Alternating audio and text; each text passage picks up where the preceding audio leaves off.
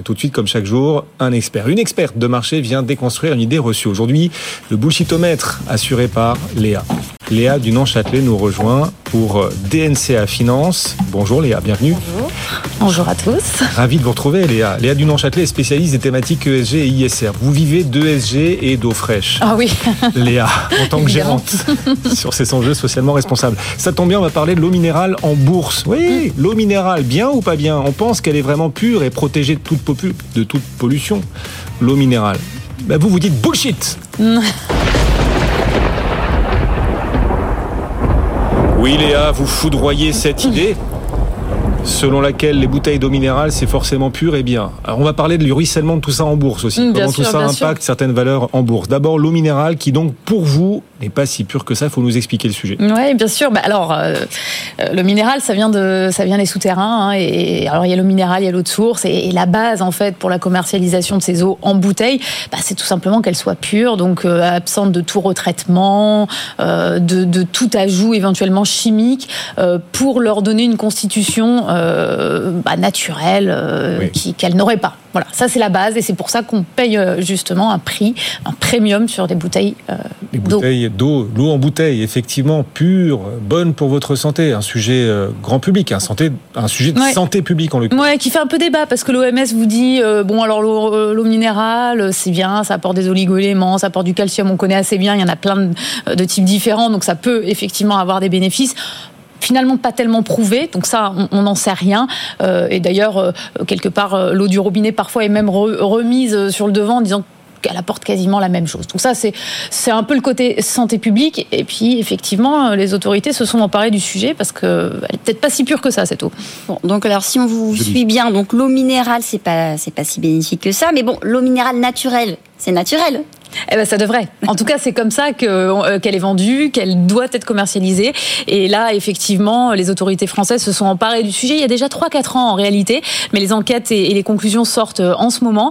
Et il s'avère effectivement que nos grands euh, producteurs d'eau en bouteille, notamment Nestlé, eh bien, ont utilisé des produits chimiques, ont d'une certaine manière, on va dire, désinfecté l'eau avec des filtres à charbon, avec des choses qui ne sont pas normalement autorisées, et pour leur redonner une consistance naturelle ou en tout cas quasi naturelle de tous ces oligo-éléments qu'elle devrait, euh, qu'elle devrait avoir. Et donc ça c'est interdit. C'est interdit et l'État français s'est emparé du sujet. Et, ça concerne beaucoup de bouteilles d'eau. Enfin, je veux dire, euh, sur ce marché, des bouteilles d'eau minérale dont on vante et la pureté et les bienfaits pour la santé. Alors sur les bienfaits pour la santé, en plus, ça reste à prouver parce que, tout à fait. comme vous me disiez en préparant cette interview, euh, les minéraux c'est bien, mais enfin, on lèche pas des cailloux pour se porter mieux, quoi.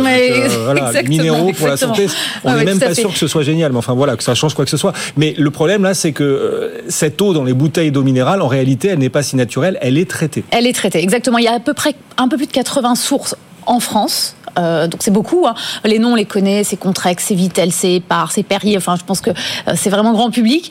Euh, celles qui sont concernées effectivement par Nestlé sont nombreuses. Il y a notamment effectivement Epar et, et Vitel. et c'est problématique. Il y a même une ONG hein, actuellement, Foodwatch, qui poursuit le groupe hein, pour justement tromperie, mensonge finalement dans la commercialisation de ces bouteilles. On en parle ici dans BFM Bourse euh, parce qu'on aime l'eau d'abord, on ne boit que de l'eau, euh, les uns les autres. Julien, vous ne buvez que de l'eau, je lis aussi. On vit d'amour et d'eau fraîche ici. On en parle parce que c'est aussi un thème ESG, bien ah. sûr, pour euh, les investisseurs. Et ce fiasco, il cache un problème peut-être encore plus grave. Oui, en fait, c'est vrai que là, on parle en fait de sociétés assez connues. Hein. Il y a Danone, il y a Nestlé. Euh, on parlait justement là de, de cash. J'écoutais juste avant ce que vous disiez.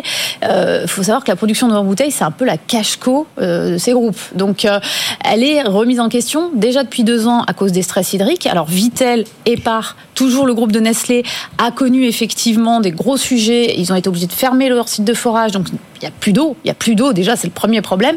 Et en plus, il se trouve que cette eau-là, euh, elle est traitée. Donc là, vous avez euh, une bouteille d'eau, en général, c'est 55 centimes, à peu près en moyenne, on va dire moyenne euh, basse, versus un litre d'eau au robinet qui serait même pas de l'ordre de 0,3 centimes. Donc on paie un premium qui se justifie plus tellement Julien. Mais est-ce que pour autant cette controverse a eu un impact en bourse hein Surtout qu'on a eu les résultats de Danone et Nestlé la semaine dernière. Tout à fait. Ah ben là, pour alors c'est tout le sujet de l'ESG et merci de poser cette question. C'est la temporalité.